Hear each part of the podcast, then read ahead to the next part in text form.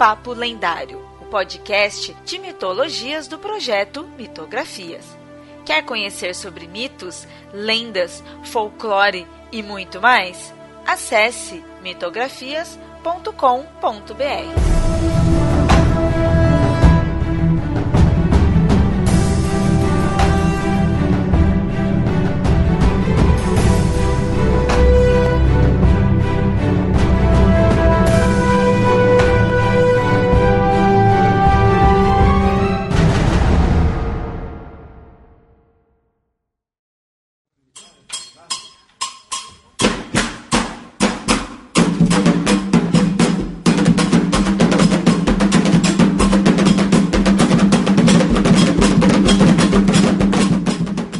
ouvintes. Então, no episódio de hoje, a gente vai revisitar o tema de Umbanda. A gente já fez um episódio lá atrás aí sobre essa mesma religião, do qual a gente focou aí muito em algumas características e na história, né, na, na origem ali da Umbanda. Então, hoje vai ser um episódio diferente, do qual a gente trouxe alguém aí com essa vivência também e o foco vai ser esse, né? Mostrar a vivência aí do, do convidado na, na, na, religião aí da Umbanda e mostrar o, como a Umbanda é versátil, como que ela se diferencia bastante né, entre si, como que é bem variada e as características disso. Se isso é bom, se isso é ruim, é, o quanto que ela mudou mesmo aí da, da sua origem, né?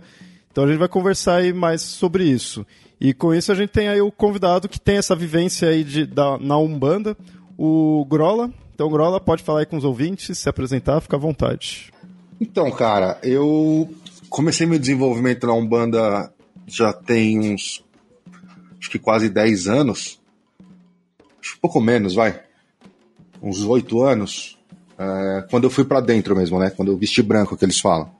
Eu fiquei quatro anos e meio numa casa Saí, fiquei um tempo afastado, pouco tempo, sei lá, dois, três meses, e aí logo na sequência entrei numa outra casa, que é era uma casa frequentada pelo pessoal do Teoria da Conspiração e do Projeto Mayhem. Então, era uma casa onde eu já tinha ali muitos conhecidos, é, tanto o pessoal que era da maçonaria, que era de outras linhas magísticas e que, e que frequentava aquele terreiro. E ali eu fiquei um ano e pouquinho e foi quando, onde eu terminei o meu desenvolvimento. Mas depois, enfim, por vários fatores eu me afastei também. E hoje eu opto é, por não, não vestir branco mais, né? Não ir para dentro. Então eu ainda frequento, mas do lado de fora. Eu dei uma desencanada, por vários motivos que a gente vai trabalhando aí, mas eu, eu larguei um pouquinho é, essa questão de, de, de vestir branco, enfim, trabalhar dentro de um terreiro. O que, que te levou a ir pra Umbanda? O que aconteceu foi o seguinte: uh, eu comecei a me interessar muito por ocultismo de maneira geral, certo? Eu tinha uma, uma curiosidade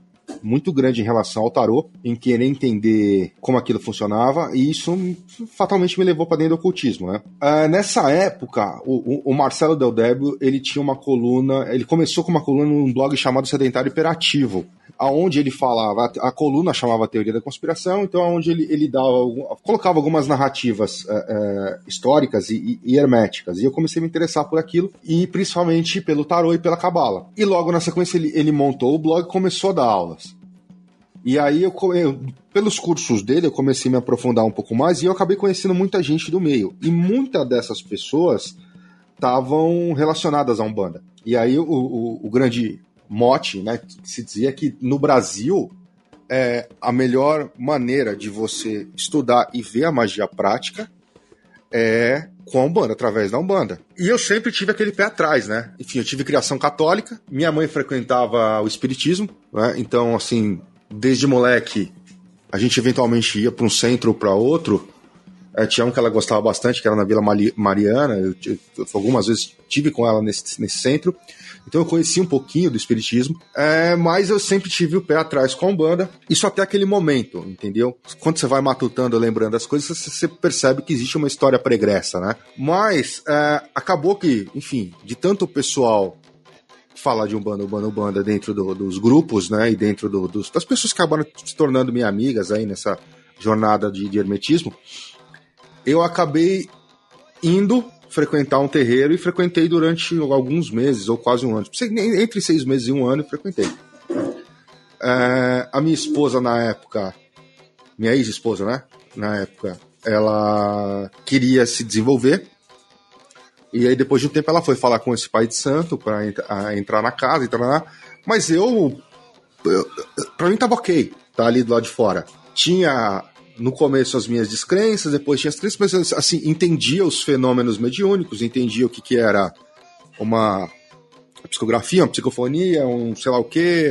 Eu só não entendi a incorporação. Para mim era uma coisa estranha, assim. Eu não entendia como aquilo acontecia, qual era a mecânica daquilo. E aí, quando ela foi pedir para se desenvolver, ela ficou lá conversando com o pai de santo depois de uma gira. E ele falou: Não, tudo bem, então você começa semana que vem. Aí ele virou para mim e falou: E você? Aí você tem aquele fração de segundos que você pensa. E o que vem na minha cabeça é o seguinte: eu falei, a única coisa que eu não entendo é a incorporação. Pelo que eu tô vendo, o único jeito de eu entender o que é uma incorporação é estando dentro. Aí eu virei para ele e falei, eu quero. E ali a gente passou a vestir branco, né? Aí eu fiquei nessa casa, eu comecei meu desenvolvimento e fiquei ali quatro anos e meio numa casa que ele dizia, ele dizia que era um banda de caboclo. Era uma casa com fundamentos mais, mais orais, né? É, não seguia nenhuma linha dessas Mate Silva ou Sarraceni ou qualquer coisa do tipo, onde existe uma literatura mais, mais concreta. E ali eu tive durante bastante tempo. Foi quando eu comecei o desenvolvimento. Aí esse papo de você vai pela dor ou pelo amor e não, eu fui pela curiosidade. Existem vários motivos que te levam a ir para um terreiro ou para um centro para tomar um passe, para tomar uma erva. Ok. Mas a partir de cruzar a, a porteira, cruzar a fronteira e ir para dentro, eu fui levado pela curiosidade. Inclusive, tem muita daquela coisa de que muitos centros tem, que às vezes o pai de santo vai conversar e fala assim: ah, ah, não, porque você tem tem um karma, você precisa trabalhar sua mediunidade dentro de um centro e piririporó. Sempre foi deixar muito, muito claro para mim que eu não tinha karma nenhum. Inclusive, o próprio Pai de Santo falou assim: ó, tua missão, você, ah, você tem uma opção. Se você quiser, você pode trabalhar no terreiro, mas você não tem karma nenhum com isso a pessoa pode, tipo, não acreditar em nada, não levar fé em nada assim, mas ter a curiosidade de pelo menos entender como é, como, como é a vivência e como funciona. Mas você teve essa curiosidade, mas você tem, aceita as crenças ali, você entrou mesmo, né? É que assim, a, a, essa ruptura da, da crença, é, quando eu fui pro ocultismo, ela quebrou. Certo? Então, por exemplo, então, eu, vou, voltar mais uma vez para contar, já histórias mais antigas. Como eu te falei, eu. Uh, minha família é de origem católica, a gente.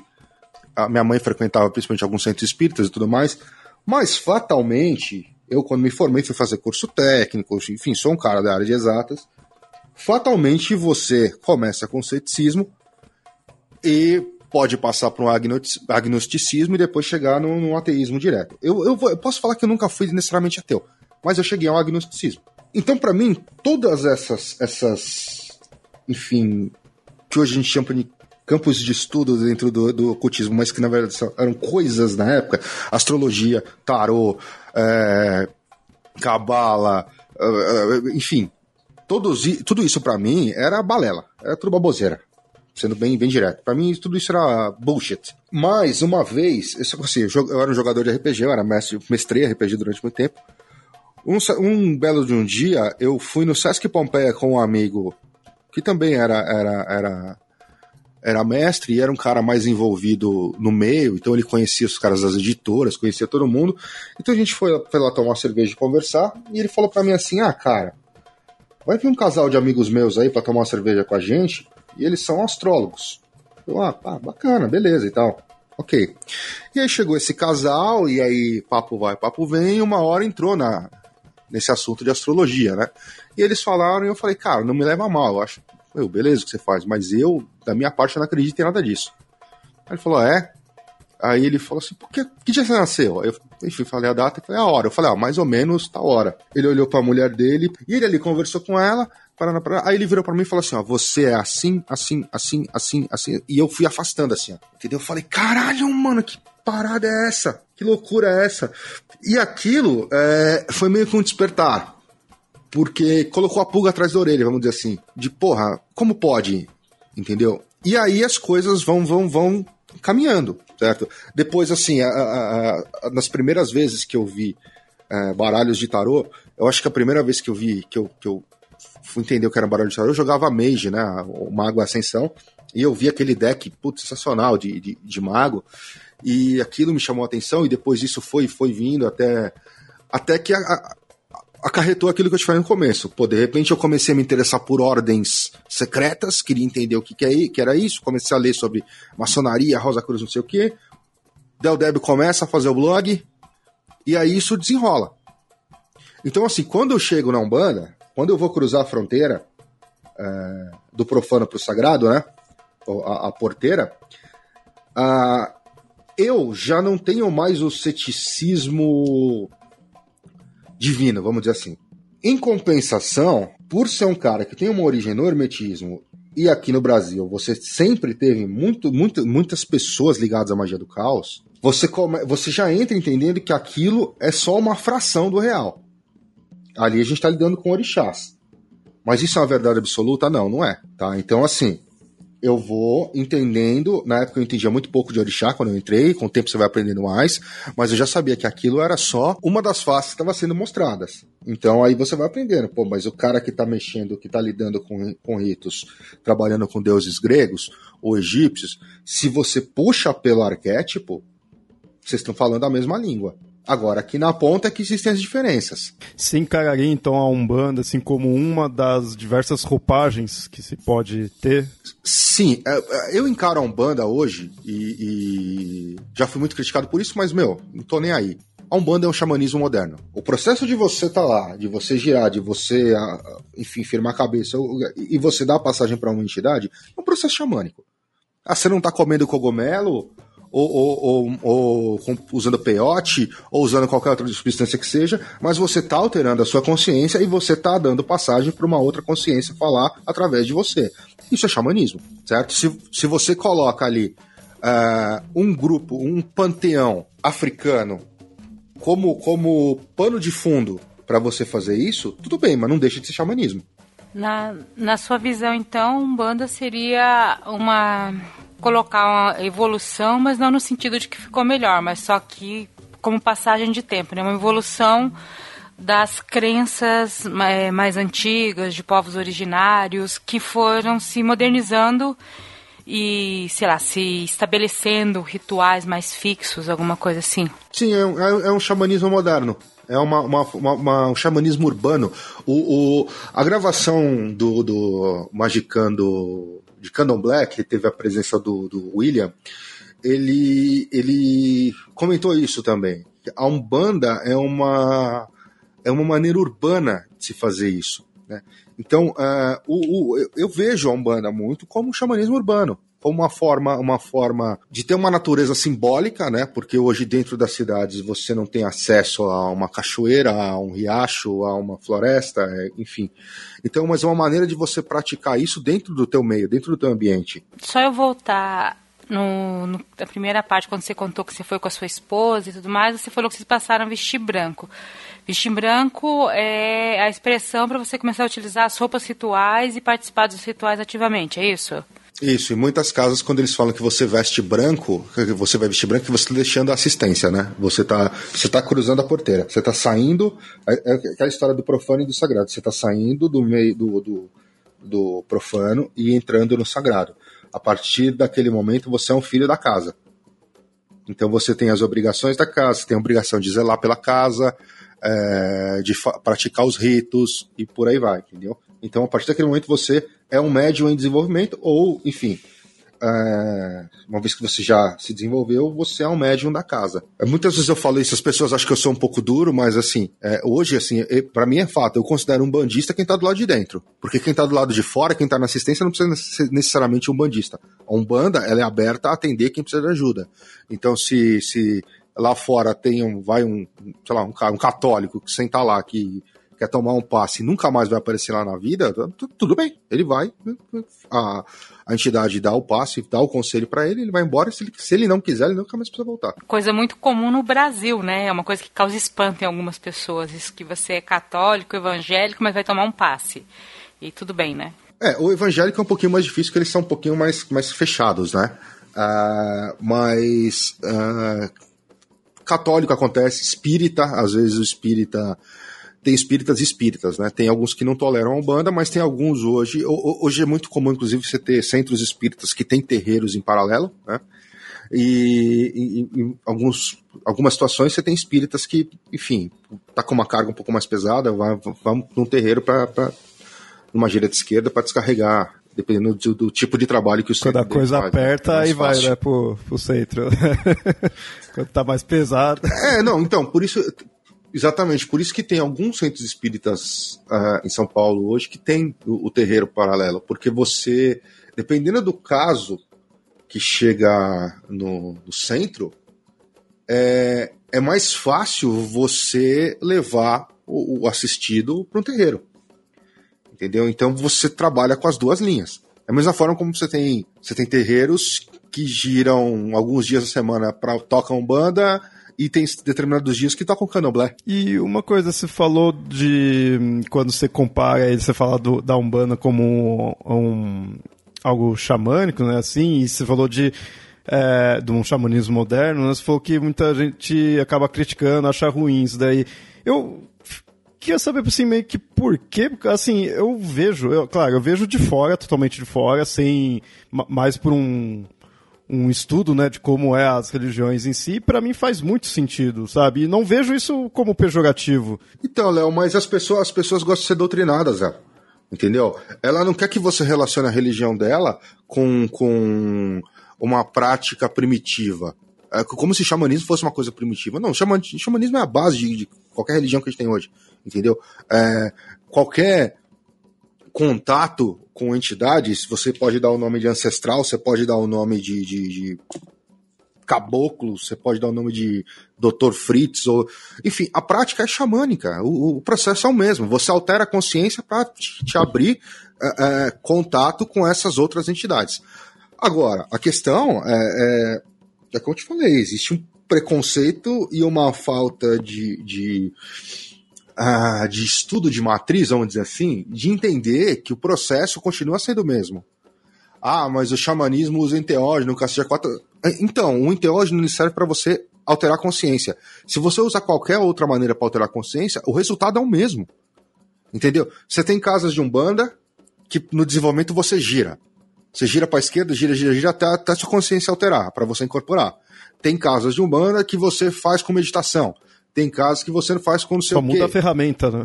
Enfim, é, você muda a ferramenta, agora a essência do negócio é o mesmo. Agora, por que você quer dar um nome diferente? Você acha que o, o, o outro cara tá, tá errado no que ele tá fazendo?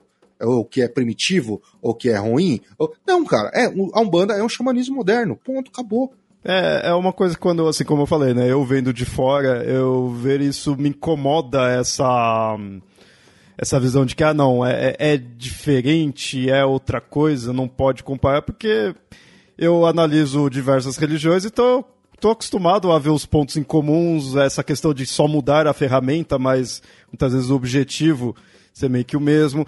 E para mim, como eu falei, né, comparar com um xamanismo, eu não vejo, eu pessoalmente não viria como algo pejorativo e muito pelo contrário, porque também dizer que algo seria primitivo também não seria pejorativo. Ele não é primitivo porque não tipo, não é evoluído, assim, não, não é o melhor, né? É pior. Não, ele é primitivo porque veio primeiro é mais antigo. E muitas vezes, eu, eu uma, uma visão bem pessoal minha, muitas vezes isso até pode ser algo até melhor, né? Você fazer uma comparação de se veio primeiro, tá mais natural, coisas do tipo. Isso querendo dizer no sentido de que, então, você pegar uma outra religião, você vai também comparar com o xamanismo, N, N religiões, você vai fazer essas comparações.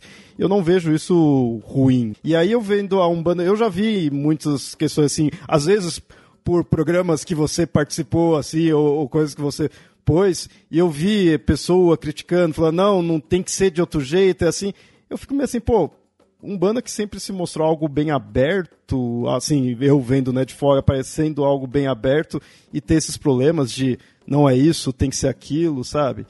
Isso eu espero de religiões mais institucionalizadas. Agora, um banda que é algo sempre, ao meu ver, pareceu algo mais aberto, Eu imagino sim de ter uma pluralidade, né? Não, então, Léo, agora você imagina você, você que tá do lado de fora e tá falando isso, agora você imagina eu lá dentro e vendo esse tipo sim, de coisa. Sim, sim, sim. Aí você pensa, você acha que você acha que eu ia conseguir continuar? Então, esse é o problema, entendeu?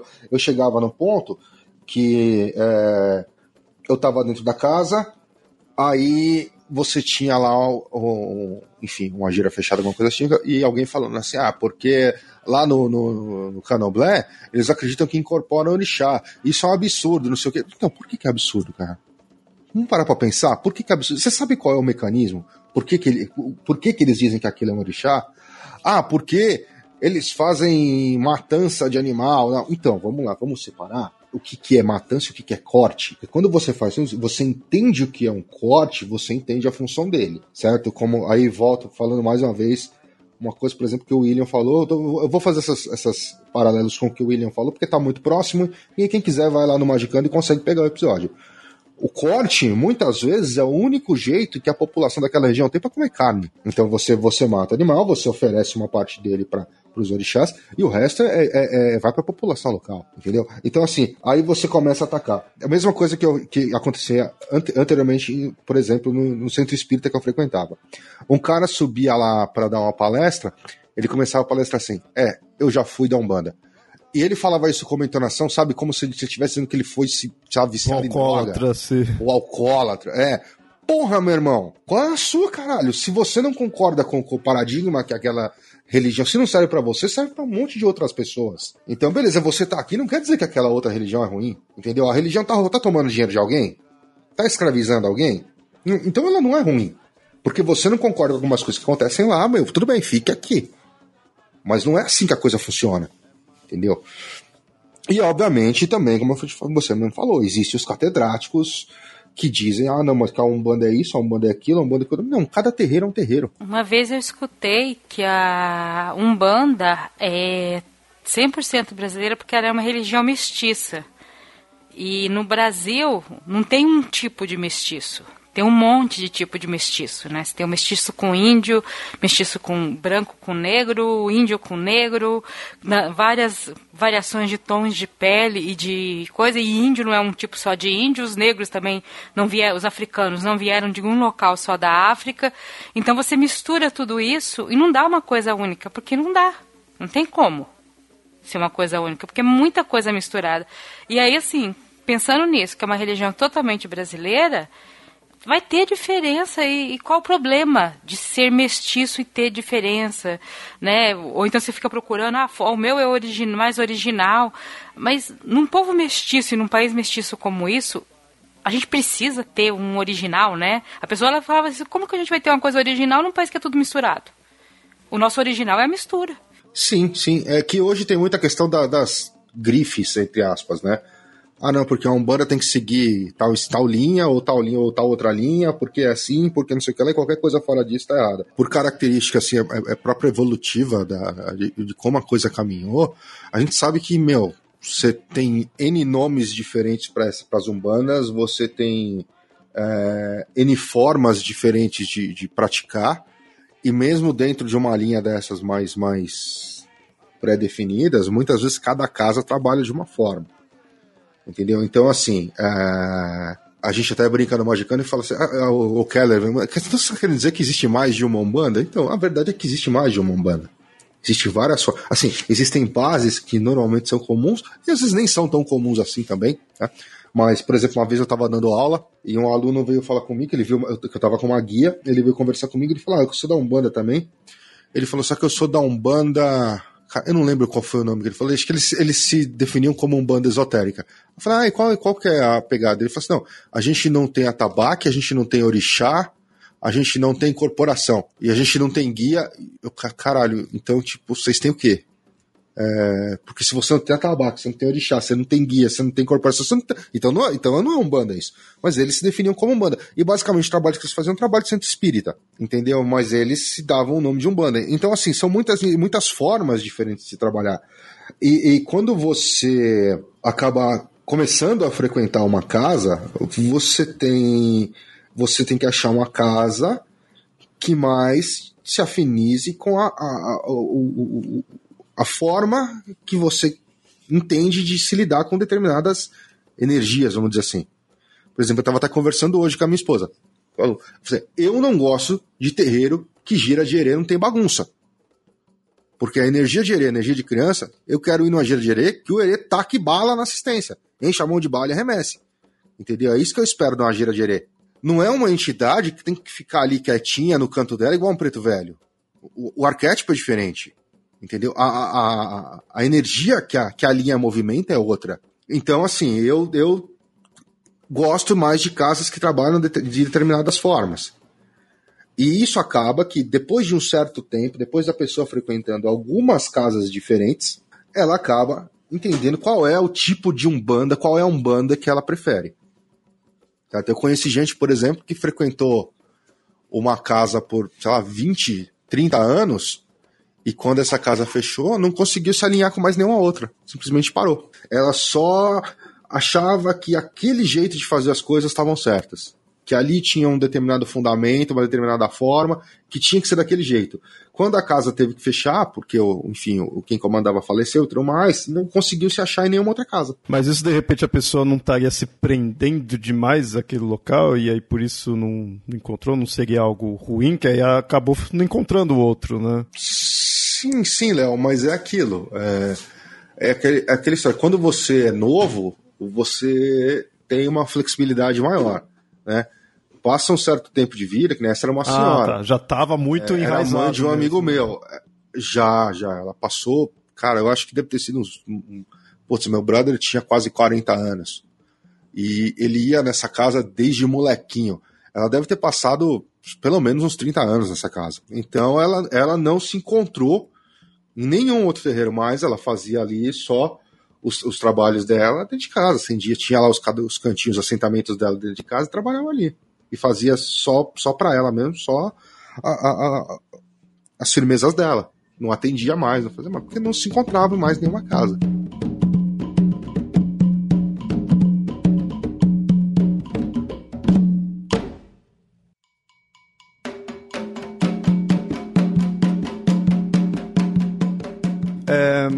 A gente tá aí falando de ter várias umbandas, de serem bem diferentes assim, e, mas eu fico imaginando, é, ela tem teoricamente uma origem histórica ali, né, já bem conhecida, vai pesquisar. A gente fez né, o episódio aí mostrando essa parte histórica. E só que eu fico pensando assim, talvez possa existir algumas linhas que se prenda mais a isso e que queira colocar mais como, não, ó, nossa tá mais correta porque segue mais essa parte da origem ou coisa do tipo, enquanto que muito já se mudou, né? Sim, sim, mas é aquilo. O que a gente vai fazer? Vai se prender ao Manuzé? O Manuzé era, era espiritismo com caboclo, certo? Então, hoje a gente sabe que não é mais assim. Entendeu? Em algum momento, partes do, do, dos cultos de matriz africana, do candomblé e tudo mais, entraram ali. E aí trouxeram os atabaques, trouxeram os orixás e foram trazendo outros elementos. Entendeu? O, o que a gente tem hoje, em essência, não é mais o, o que tinha lá atrás, entendeu? Eu vejo que tem gente que se incomoda com isso, né? Com essa ideia de que não, não ser mais a mesma, né? Então, cara, mas você se incomoda com o quê? Aí, esse é o ponto. O cara tá incomodado com o quê? Porque ele tá choramingando, mas na parte prática ele vai lá e tá cultuando orixá. Ué, a Umbanda dos Alhos não tinha orixá. Então o que, você faz? Você monta um centro espírita e, deixa, e dá passagem para caboclo. Aí você tem uma banda igual a, igual a do Zélio. Se não, se você tá ali, se você tem seus orixás, se você tá usando guia, se você tá usando. Você já não tá trabalhando com aquela banda antiga, com aquela banda de matriz. Se é que aquilo é uma banda de. de é, é a matriz da banda, é, cito de novo lá o, o, episódio com o William e ele falou isso. Cara, é, algumas práticas que, que são feitas na, na Umbanda já existiam anteriormente. Ela só foi é, é, nomeada. E aí, ah, o Zélio fundou a Umbanda. Tá, ele deu o nome. Ali é considerado um marco zero. Mas, a, e aquela, como eu falei também, é uma prática xamânica. As práticas xamânicas já existiam, certo? Se a gente for parar para pensar, mano, por que, que, o, que o índio lá tomava ayahuasca? Pra alterar a consciência e falar com o ancestral, enfim, ter visões e o caramba quatro. Isso é prática xamânica. Então, assim, vamos, vamos lá. Tem uma regra de como as coisas devem seguir? Tem. Como a Nilda falou, mas a gente está vivendo num, num país mestiço. Elementos de, de todas essas culturas e, e, das raízes culturais desses povos que vieram, que já eram daqui, vão acabar entrando no, nas tradições religiosas. E aí, essa salada toda que virou Umbanda. Dá para exigir que tenha uma, uma, um jeito único de, de fazer as coisas? É, eu acho que não, e inclusive eu acho que nem deve ser tentado isso. É eu isso que eu ia te perguntar. Não, é, não tem que haver um jeito único de, de fazer as coisas. Eu acho que a parte interessante da Umbanda é isso: é você ter essa flexibilidade, você é, ter a particularidade de visitar várias casas e ver métodos diferentes de, de, de as coisas serem feitas e entender que casa é, é para você, né, dentro do que você entende, o que, que é melhor que o que. Só um comentário aleatório, se até nas religiões dos livros, que Sim. são as abraâmicas, a mais antiga que existe, que é o judaísmo, tem judaísmo diferente? por que, que a Umbanda não pode ter uma Umbanda diferente, né? Tipo, não tem nenhuma, assim, nenhuma religião que se, se era, que é um grande tronco religioso tem coisas iguais, né? Não, existe. Sim, é, tem algum, alguns alguns aspectos que a gente costuma dizer que, que, que, tem que ser mantidos, né? Então, por exemplo, essa casa cobra para fazer trabalho, né? Então isso não é Umbanda. O que não quer dizer que ele não esteja fazendo alguma prática, como eu disse, uma prática xamânica. Ele pode estar trazendo uma entidade ali, ele pode estar fazendo isso aqui, mas ele cobra, não. Então isso não é um banda. Um banda não cobra. No geral, um banda não trabalha com corte. Se trabalha com corte, já não é um banda. Então, assim, alguns, alguns, algumas bases a gente, a gente costuma indicar como referência, seguir, indicar como uma referência para quem quer ir, para quem quer conhecer e tudo mais, entendeu? Uh, é diferente. Ah, o candomblé, aí quando o cara fala, ah, mas o candomblé tem corte, então você explica, olha, o corte acontece por causa disso, disso e disso. Só que dentro da Umbanda, uh, essa, essa, essa própria estrutura comunitária de por que o corte existe do candomblé não é necessária. Então não faz sentido você ter isso dentro de uma casa de Umbanda. Então a gente tem algumas orientações, e principalmente relacionada à cobrança, né, cara? É, quando, quando tem cobrança, alguma coisa está errada. Essa questão da cobrança é interessante. Sim, eu já tinha né, ouvido de outros podcasts você falando disso daí, né? De se cobrou, então não é um bando em si. E outras pessoas também conhecidas aí de Umbanda que eu vejo que eles, mesmo tendo, seguindo uma linha específica, é, acaba estudando outras, acaba aceitando essa, bem essa pluralidade, sempre vem com essa ideia de que se for para definir um banda, põe essa ideia de não cobrar, de ser aquela coisa mais de de caridade.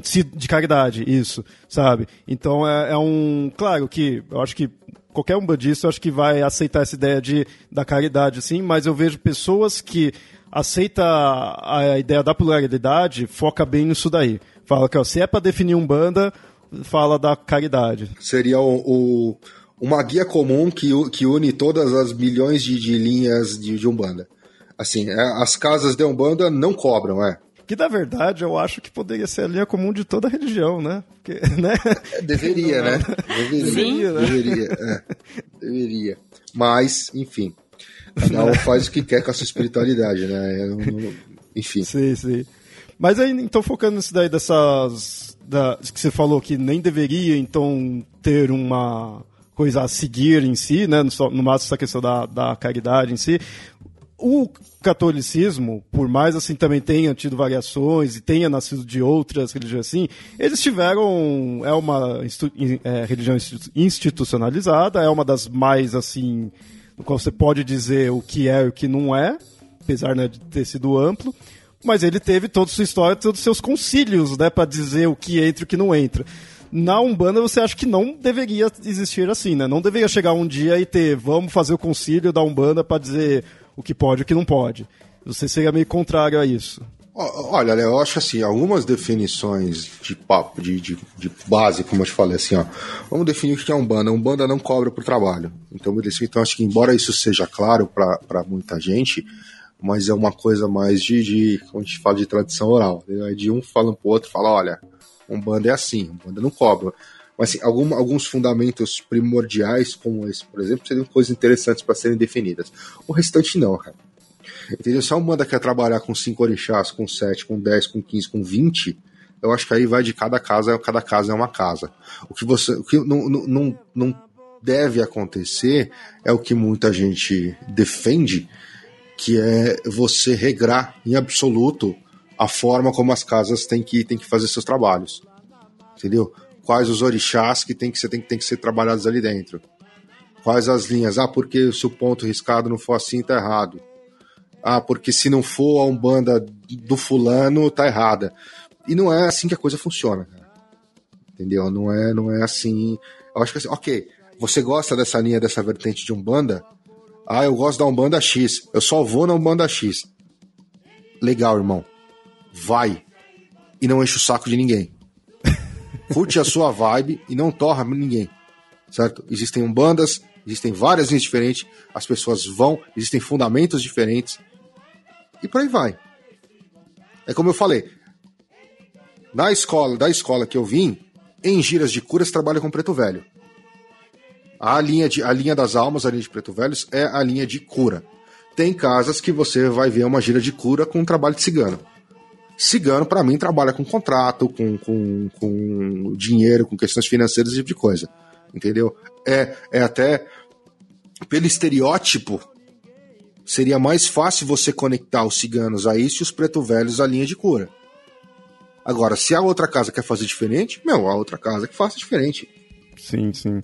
É, isso é interessante que me, é, eu mesmo não, não, tendo nenhuma religião em si, eu vejo uma coisa que as religiões, algumas sim me incomoda, é essa ideia de estar tá impondo, né? De falar, não, não, ó, o certo é esse daí. Que aí a religião, para mim, o, o melhor dela é quando ela é algo subjetivo. Que nem você falou, você quer ir numa casa de tal tipo, vai. Eu acho que o problema é começar a falar que não pode ir em outra, que a outra tá errado ali, que isso você tá quase você está um passo de evangelizar.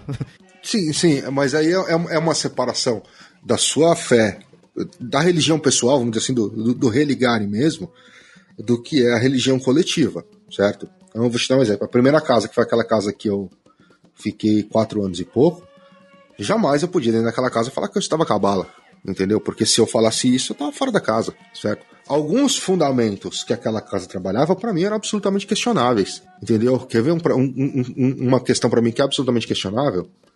Ah, um dia antes da, da, da, gira você não pode comer carne. Por quê? O que, que muda comer carne ou não? Porque no final das contas, você precisa ter a sua consciência, é um trabalho da, na tua cabeça. O que, que vai mudar você comer carne ou não? Não vai mudar porra nenhuma, entendeu?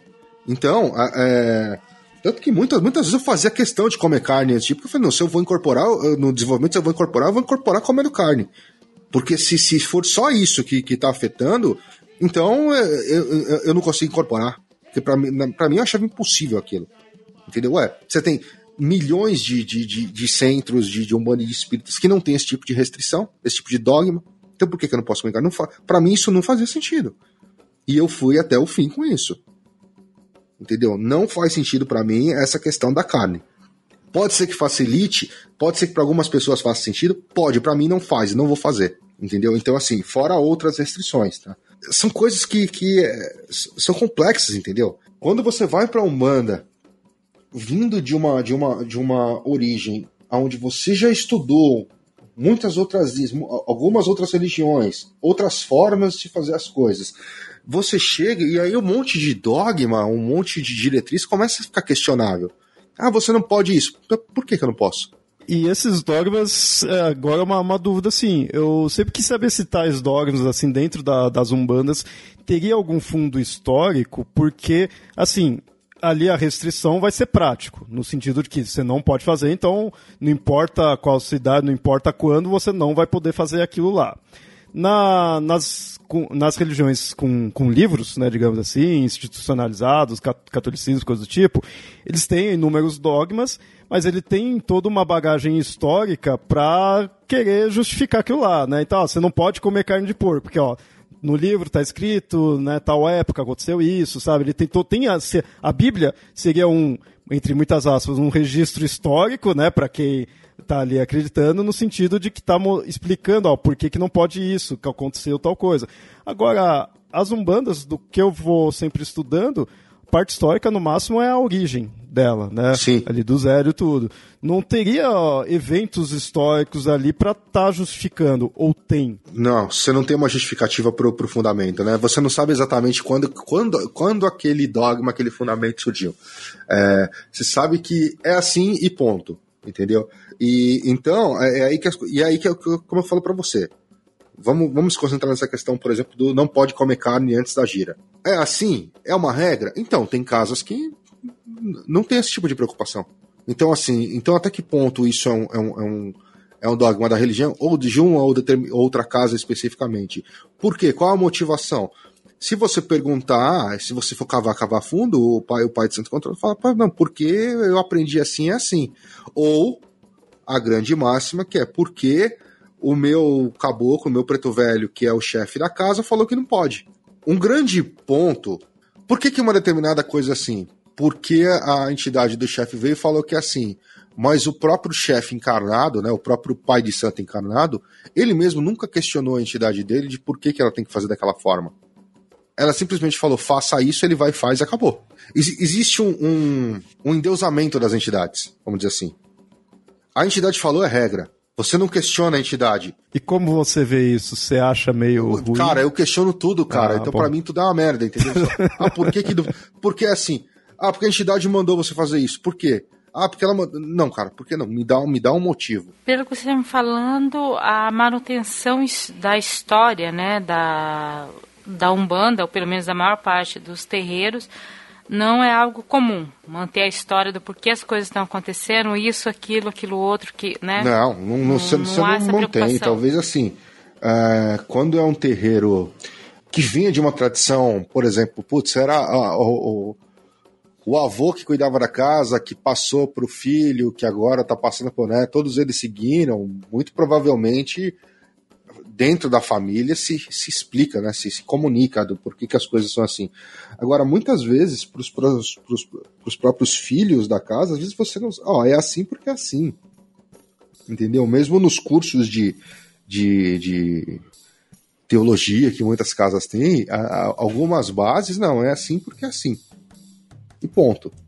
Por exemplo, vamos supor que num determinado ao, sei lá, há 50, 60 anos atrás, existisse um terreiro e que tivesse um, um, um cruzamento mais forte com o canoblé, e de repente aquele pai de santo, ele foi, foi, foi no Ifá, e ele tinha lá uma, uma lá, uma proibição de comer carne.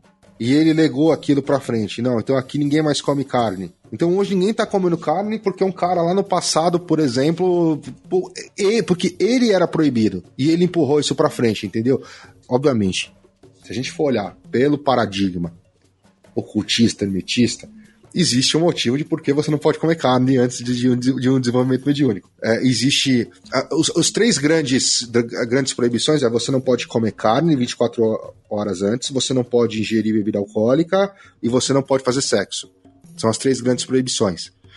Se a gente for analisar pelo paradigma ocultista, existe um motivo para que porque você não faça essas três coisas, certo? Manutenção da energia, Sim, essa, assim, né? toda essa coisa de, de mistura de energia, a, a, da carne ser uma coisa que deixa você denso e tudo mais.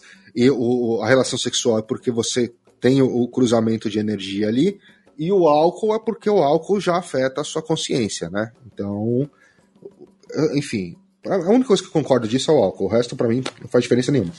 Mas, assim, dentro de alguns paradigmas, é você, obviamente, você sabe por que, que as coisas são assim. Agora, você tentar buscar a origem de como isso virou um dogma dentro da religião é quase impossível. Impossível, não tem como saber. Entendeu? Algum, algum, um determinado dia alguém falou que não pode e a partir daquele dia não pode, não pode. É puro paradigma. Não pode aqui? Não pode, acabou.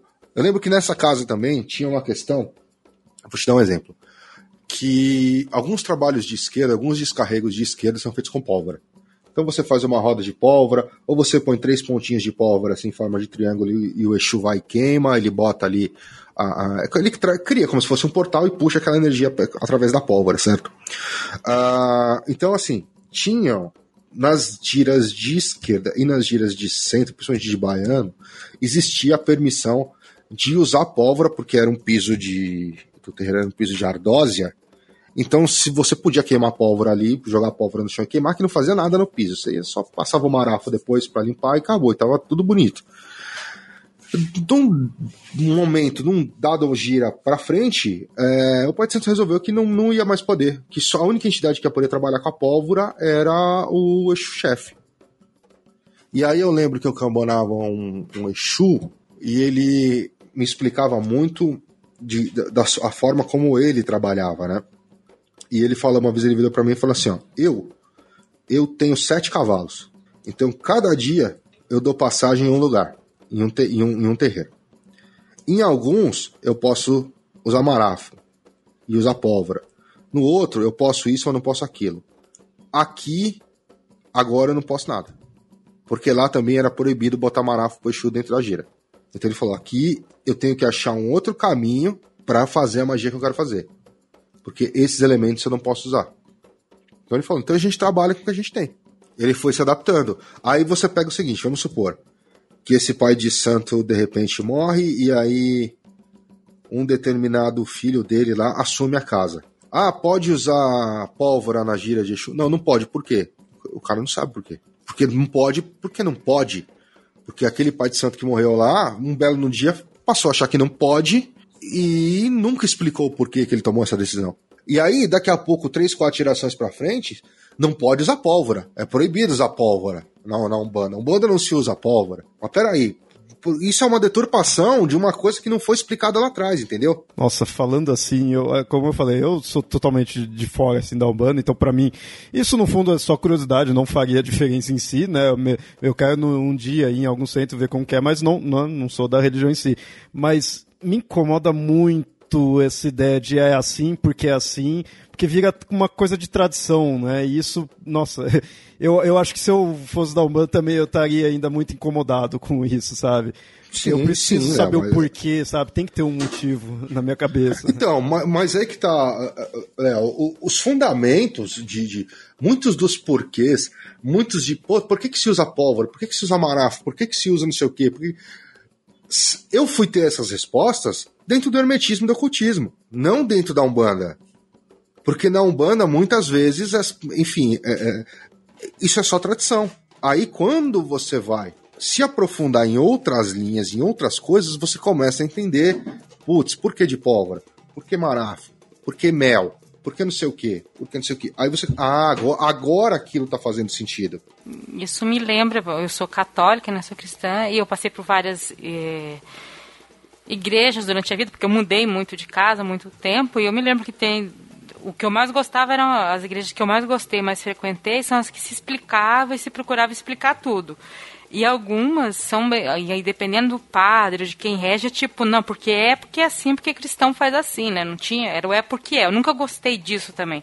Porque tem motivo para isso. No, no, catolicismo, mais ainda. Tem bula, tem, tem livros de, de orientações pastorais que surgem, né? E você tem que seguir. Então, eu acho que quando eu aprendi que existiam todos esses livros, eu não, não consegui mais aceitar o é porque é. Porque eu falei, não, mas vamos lá, tem uma orientação do bispo para isso, aonde que saiu, né? Isso é, isso é complicado em algumas algumas paróquias cristãs você questionar o padre. Eu estou sentindo que na Umbanda também tem um pouco disso, né? Dependendo do terreiro, a orientação é muito do é porque é, né? Sim, tem, entendeu? Tem porque. Ah, não, porque isso é fundamento, porque isso é assim, porque sempre foi assim, e muitas vezes porque até a, mesmo a própria pessoa que está ali na frente não sabe por que, que, por que, que é assim. Por exemplo, a ideia da, nessa casa especificamente de por que você não podia. Por que, que entidade de esquerda não tomava pinga e, ou champanhe as pombagiras durante a gira? Porque assim, na casinha de esquerda, aonde a gente tinha os altares de esquerda, se colocava. Toda semana a gente tocava, né? Era um shotzinho de, de marafo, né? Um copinho de marafo pro Exu e uma taça de, de champanhe para Pombagira. Isso ficava lá dentro, no lugar fechado, onde só os médios tinham acesso. Mas no trabalho, tem muita casa que dentro do trabalho se trabalha com marafo, com champanhe, com quer que seja, dentro da gira. Lá não. Uma vez alguém perguntou, e isso, por exemplo, foi explicado. O Pai de Santo explicou. Ele falou: olha, a casa que eu comecei, a casa onde eu me desenvolvi, era permitido. Aí ele falou: uh, num determinado momento, você tinha uma, uma, uma gira de desenvolvimento, ele falou: Eu vi um médium que estava em desenvolvimento incorporar, acho que a menina incorporou uma pomba gira e tomou duas garrafas de champanhe. A hora que ela desincorporou, ela caiu, hospital direto. É, aí ele falou: uh, Isso assim, outros uh, médios de incorporação de esquerda podem, podem falar. Tem um amigo meu, inclusive, que poderia falar com muita propriedade sobre isso. Tá? Quando ele ingere o álcool incorporado na esquerda, é normal que a entidade, quando saia, ela carregue aquela, aquela energia do álcool. Então o médium está zerado. É comum você ouvir história de, por exemplo, pô, mas a, a, a, o médium ali tomou uma garrafa de pinga e a hora que ele desincorporou ele não tem nem bafo. Agora, existe a possibilidade. Primeiro, por quê? Porque o, o, o médium não, ainda não tem tanta conexão com a entidade. A hora que a entidade desincorpora, ela não consegue carregar tudo.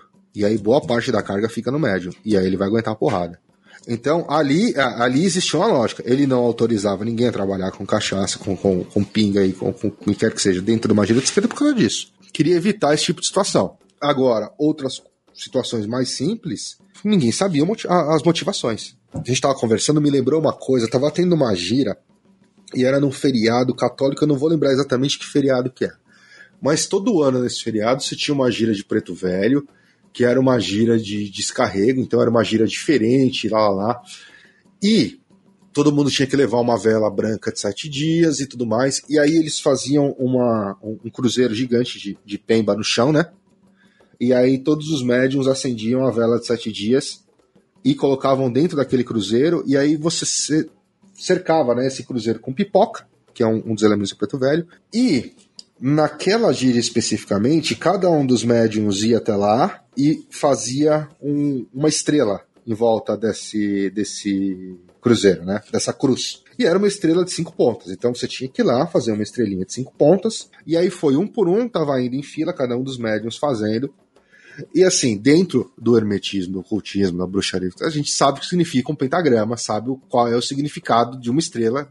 E, por exemplo, eu achei um absurdo quando um senhor foi, ele abaixou e ele desenhou a estrela invertida. E aí eu parei ali e falei assim: se fosse eu é, comandando a gira, eu faria ele apagar e desenhar de novo. Na verdade, eu já teria orientado antes que a ponta do pentagrama teria que estar virada pro, pro altar. Mas aquilo me marcou bastante, porque eu falei, cara, eu jamais deixaria um cara fazer isso. Entendeu? Ele inverter um pentagrama, principalmente numa gira de preto velho. Entendeu? A ponta tem que estar para cima. Então, assim, é, só que aquilo, como eu tenho paradigmas hermetistas e ocultistas, eu entendo o porquê você não pode inverter. Lá dentro da casa, não. Tipo, cada um desenhava do jeito que, que conseguisse. Mas você acha que ali pela casa não ter esse paradigma que você tem, isso iria de fato influenciar? Ah, Léo, provavelmente não, cara, entendeu? É aquilo. Quando a gente fala de, de, de, de, paradigma religioso, cara, cada um tem o seu, né? Talvez no, no contexto geral da, da casa, eh, e mesmo que tivesse uma influência, você imagina, tinham 60 médios, cada um desenhando, todo mundo desenhou direito. Só esse cara desenhou ao contrário, não vai fazer nada. É só um desvio padrão. é, só um desvio padrão. É, então, é, mas aquilo, quanto é aquela história de, de, de, por que, que você faz um ritual? Você faz um ritual para facilitar a sua alteração de consciência. Quanto mais complexo é, é for esse ritual, mais fácil para você se desvincular do mundo comum e entrar no, no, no mundo magístico, no mundo místico. Uh, e mais fácil é você focar a tua cabeça naquilo que você está fazendo, certo? Então, quando você fundamenta e você dá motivações para cada uma das coisas estarem sendo feitas daquele jeito, muitas vezes facilita para quem está quem tá, tá chegando no negócio. Depois, com o tempo, obviamente, como a gente sabe, você não precisa mais de tanta complexidade. Enquanto você começa a desenvolver, você precisa girar, você precisa relaxar, respirar, pula, não sei o quê, para tentar incorporar. Depois que você está ainda, não sei que está incorporando, não sei quantos anos, você vai lá, baixa a cabeça, dá uma respirada fundo, acabou, está incorporado já. É a prática, entendeu? É o, o relaxamento que você faz, é, é, é principalmente é a cabeça. Você tira aquele peso das costas de quando você está desenvolvendo, de. Não, não sei se é a necessidade ou se é a paranoia de, meu, eu preciso incorporar, eu preciso incorporar. Você já chega no, no terreiro pensando, putz, será que é hoje que vai que eu vou conseguir? É, depois de um tempo, você não tem mais esses pesos. E aí tudo fica mais fácil, né?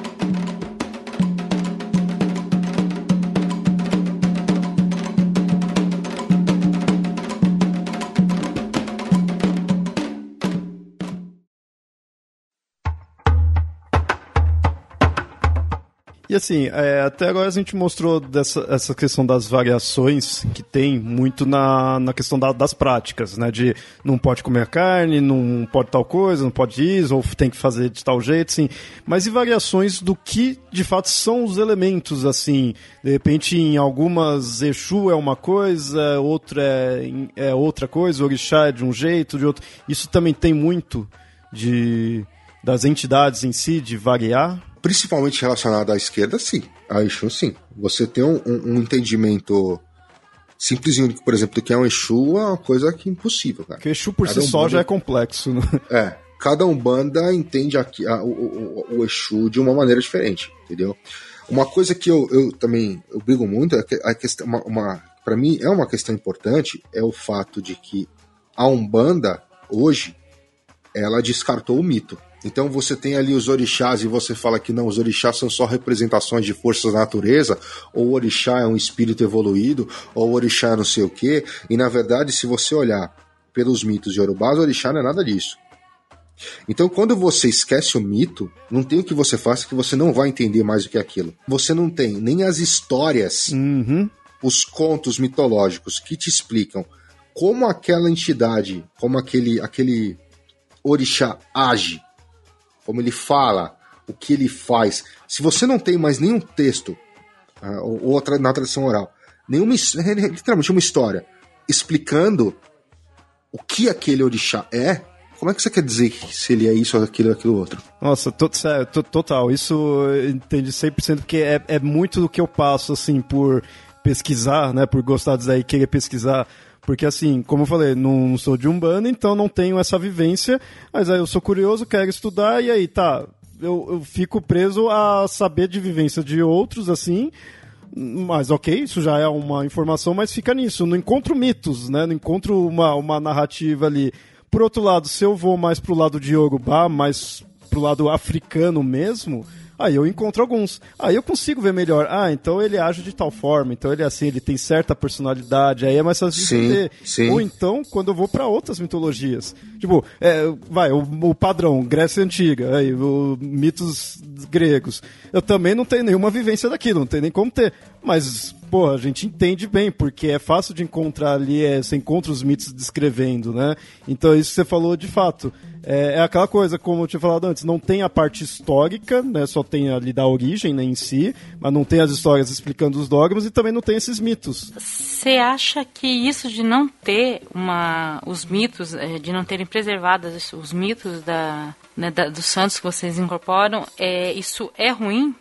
Ou, ou não? Esse... Eu acho péssimo, eu acho, não acho ruim, eu acho péssimo.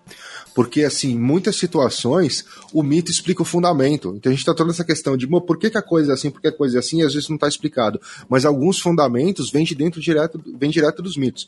Eu vou te dar um, exemplo, Nilda.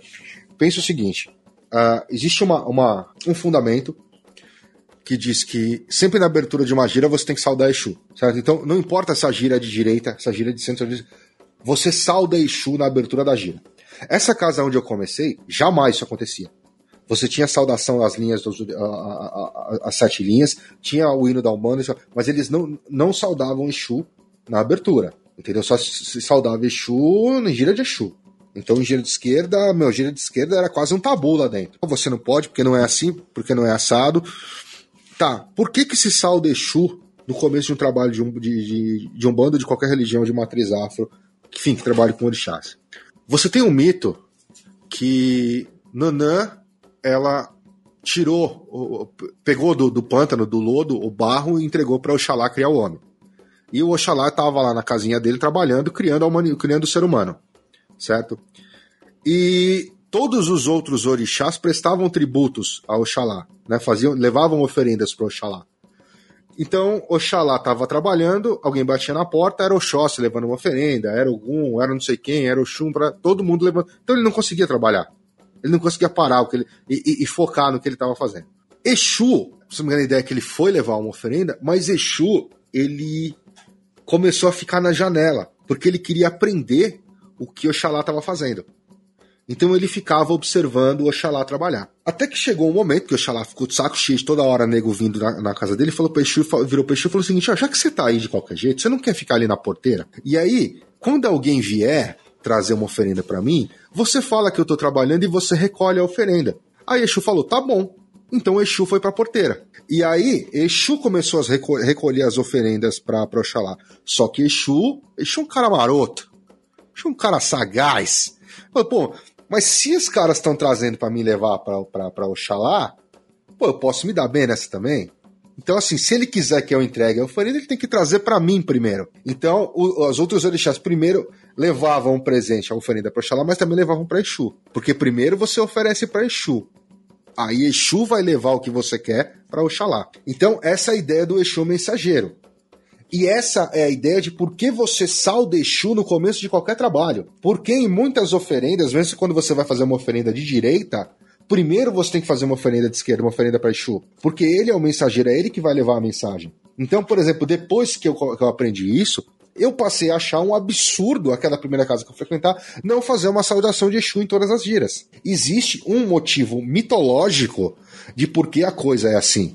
Então, ou seja, você esquece o mito, você esquece as lendas, as histórias, e aí você desliga todos os fundamentos míticos que a religião tem e começa a criar outros fundamentos, outro, outras dogmas à moda caralha. Tipo, é porque é. Qual a lógica disso? Quando você diz assim que se desliga dos mitos, é, as casas de Umbanda em geral, assim, acaba de fato. É, se, se, você for contar, tipo, essa narrativa assim, ela vai falar, não, isso é, é outra coisa, tem nada a ver, é outra história, ou simplesmente lá, ah, não, isso daí não tem valor? As casas não estão preocupadas com, com os mitos, entendeu? Quem, quem, quem tá preocupado com os mitos são pessoas como eu, como você, como a Nilda, entendeu? Kelão e tal, que, são, que é a galera que gosta de estudar que, que, que vê valor na, na, nas narrativas, entendeu? Nas narrativas mitológicas. As pessoas hoje elas acham que o mito não, o, o mito não tem nada para trazer para para assistência, por exemplo. Só que muitas vezes uma, uma narrativa mitológica ela tem a resposta para aquele problema que, que, que, um determinado assistido tem, entendeu? Você tem, tanto que a gente tem, assim, você tem que dar uma caçada para procurar é obviamente, esses mitos também, dependendo de, da região da África, eles podem ser um pouquinho diferentes, entendeu? Mas você tem, você tem inclusive aquele livro lá, Mitologia dos Orixás, eu até tenho que ter um compilado de mitos, entendeu? Você vai conhecer outros orixás que são poucos, pouco cultuados aqui, entendeu? Olokun, Irokô. Entendeu? E é por isso que eu acho que talvez seja, inclusive, por isso que hoje você tem muitas pessoas que estão indo buscar a religião tradicional africana, né? a religião Yorubá. E aí você tem muita gente que tá partindo, tá deixando o Candomblé, deixando a Umbanda e indo pro Ifá, entendeu? Indo, indo buscar a, matri a, a matriz mesmo da, dessas religiões, entendeu? Eu, eu acho, cara, eu acho terrível você você não estudar os mitos dentro da, das religiões de matriz africana. Eu acho você esquecer um mito é, é, é uma coisa absurda entendeu? É aquela história de, pô, você ter caso de Umbanda que vira, não, mas Exu não é orixá. Não, Exu é orixá sim. Entendeu? Você pode não cultuar ele como orixá, mas ele é orixá sim. Entendeu? E de extrema importância. Nesse ponto, esquecer o mito, você só, só tem a perder. Não, eu concordo muito isso daí, que é como eu falei, eu estando de fora, a, a, eu vejo isso através dos mitos. Então, assim, não é nem agora não tô nem querendo criticar a Umbanda nesse ponto, mas assim, eu acabo ficando distante da Umbanda, em parte por causa disso, porque tá, eu vou estudar. E, né? O que, que eu vou ver? O que, que eu vou pegar? Ah, eu vou pegar o mito ali do Exu ou de qualquer Exu ali. Tá, eu tô indo pro Yorubá, não tô indo pra Umbanda. Porque nele eu tô encontrando o mito, eu tô encontrando a narrativa. Da Umbanda eu só tô vendo as vivências, que é, como eu falei, é importante, mas mito em si eu não tô encontrando. Não tô encontrando nada que justifique, que explique o que ela, como ela é, o porquê que ela é atualmente, né? Então, fico sem informação. Eu, eu acho estranho religião sem algum mito, sabe? Eu não sei, eu acho muito, muito estranho. Você tem que ter aquela base, aquela história que te fundou, aquela história que te justificou qualquer coisa. Por mais que seja uma história que você comprovar, comprova que não tem nenhuma, nunca existiu. Tudo bem, mas é mito. O mito não tem que comprovar que existiu, né?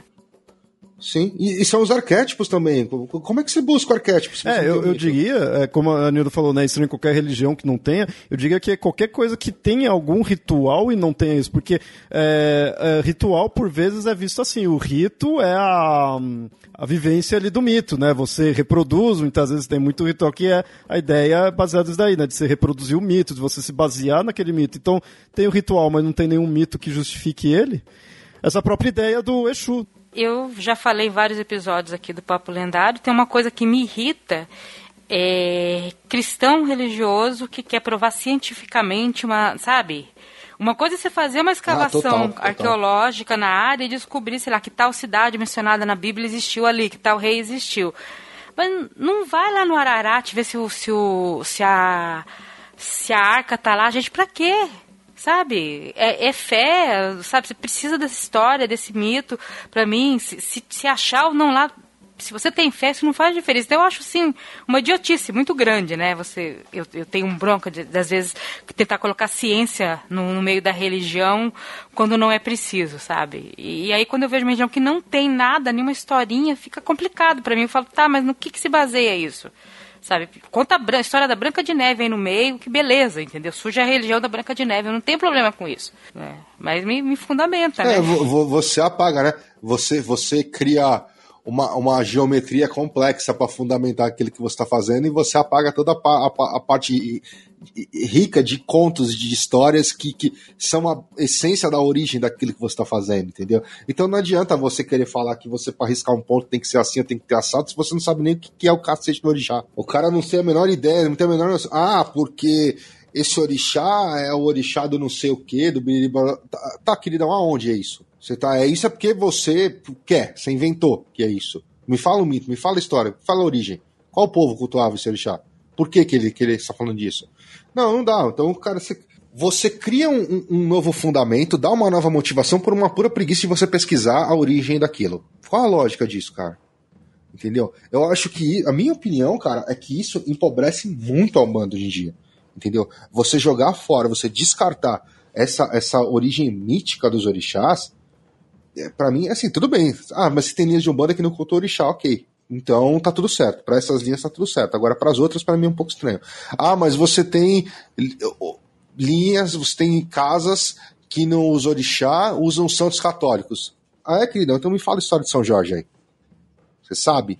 Ah, não, porque São Jorge matou o dragão. Aonde? De onde vem esse mito? Porque da origem, a, a origem católica dele não fala de dragão nenhum. Por isso que tem hora que você fala, meu, você quer realmente largar e falar, cara, eu vou ficar só ali na assistência, eu venho, falo com a entidade, tomo meu passe e vou embora. É interessante ver isso, assim, você pondo essa, essa parte, como você acabou de falar, né, que cansa, assim, tudo. É interessante ver isso, porque, assim, é, mais uma vez, né, eu estando de fora, vejo essas religiões agora em geral, não só Umbanda, mas todas essas de origem africanas, é, que, que se liga, né, com de matriz africana, assim, tudo, que é, por isso, por esse mesmo motivo, elas são marginalizadas aqui.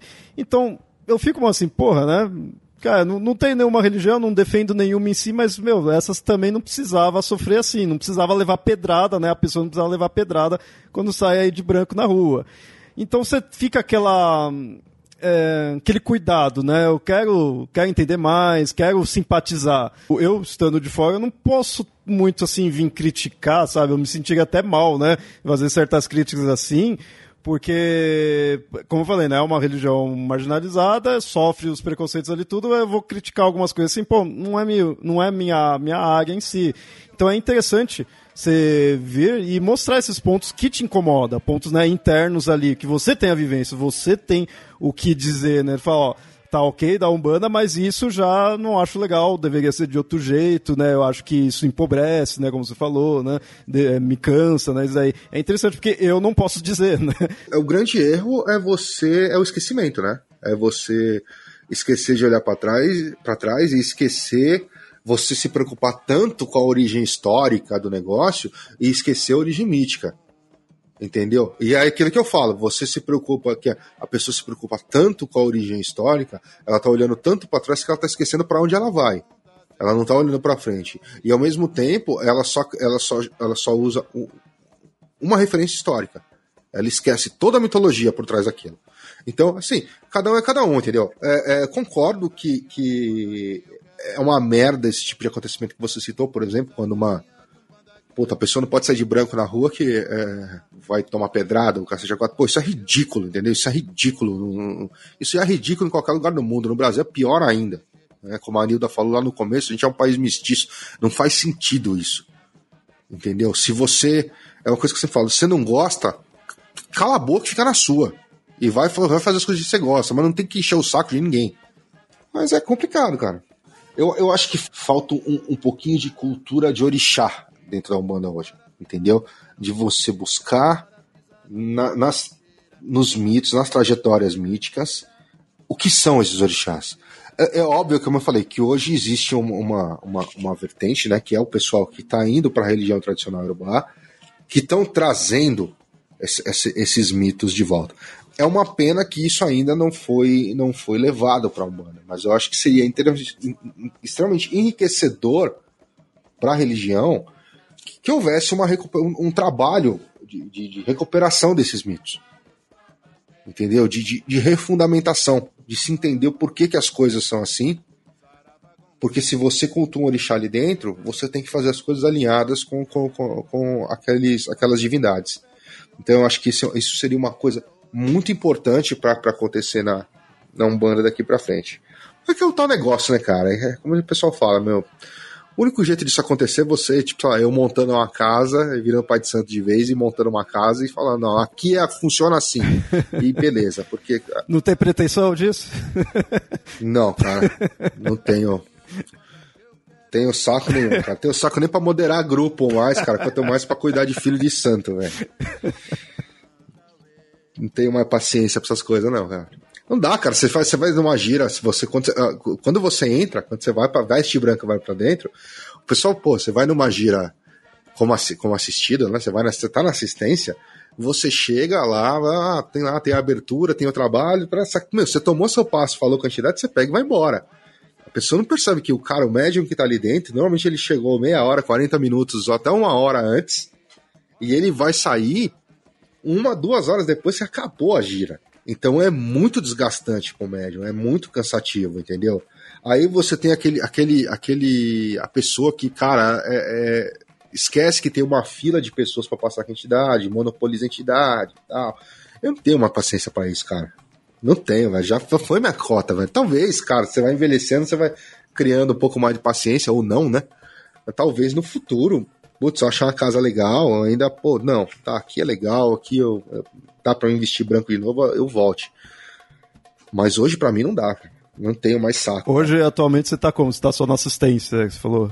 Tô só na assistência, uhum. cara. Tô só na assistência e faço minhas macumbas para mim mesmo, em casa mesmo. Tá, seu, Mas... lado individual mesmo, é. né? Assim. Sim, sim.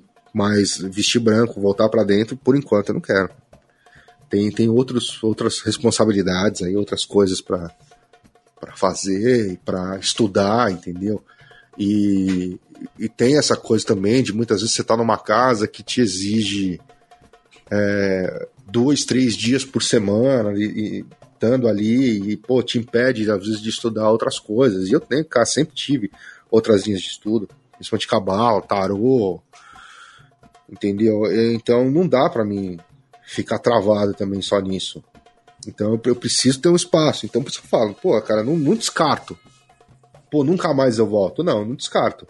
Mas, cara, para mim voltar teria que ser. Putz, eu teria que achar a casa. Entendeu? Aí eu falo, não, puta, aqui é legal pra caralho, aqui eu, aqui eu vou, eu vou assentar. Aqui eu fico. Nilda, tem alguma consideração?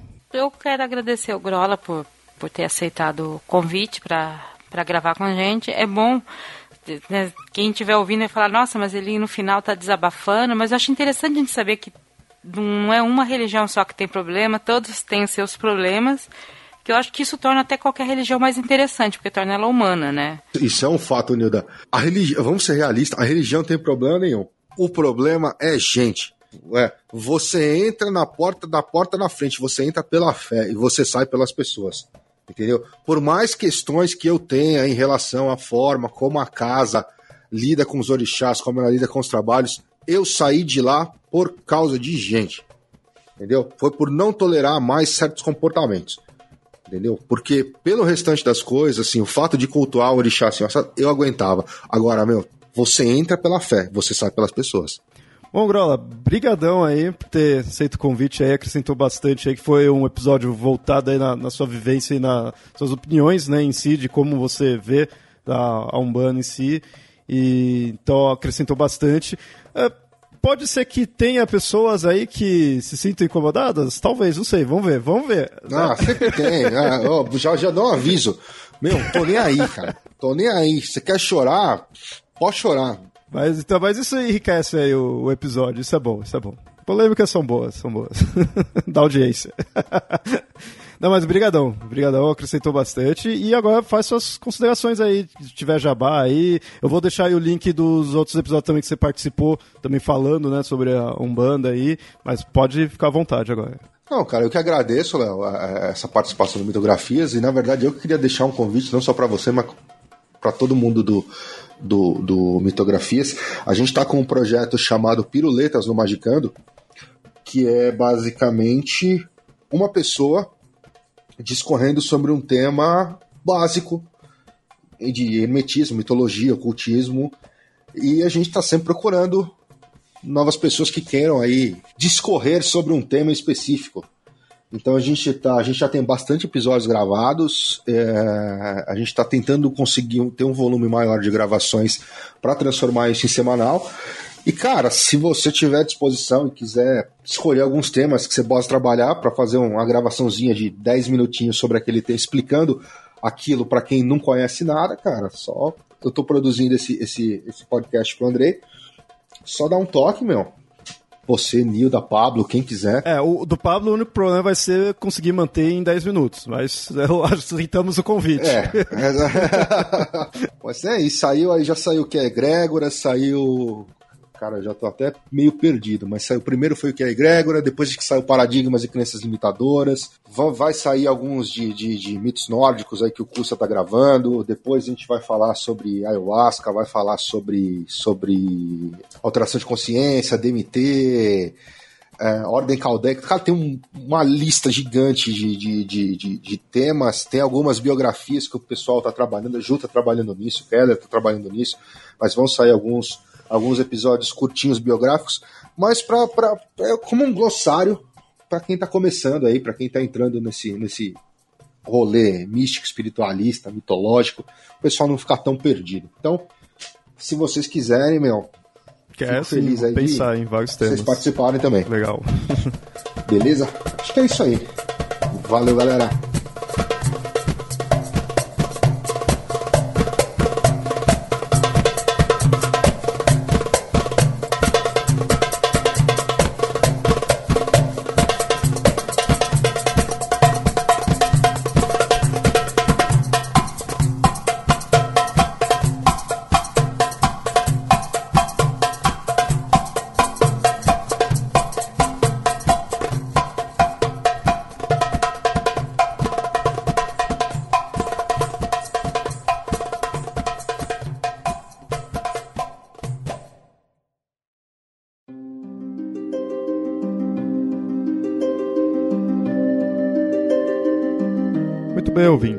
Espero que tenham gostado do episódio. Se tiverem algo a acrescentar, podem comentar no site ou enviar e-mails para contato@mitografias.com.br.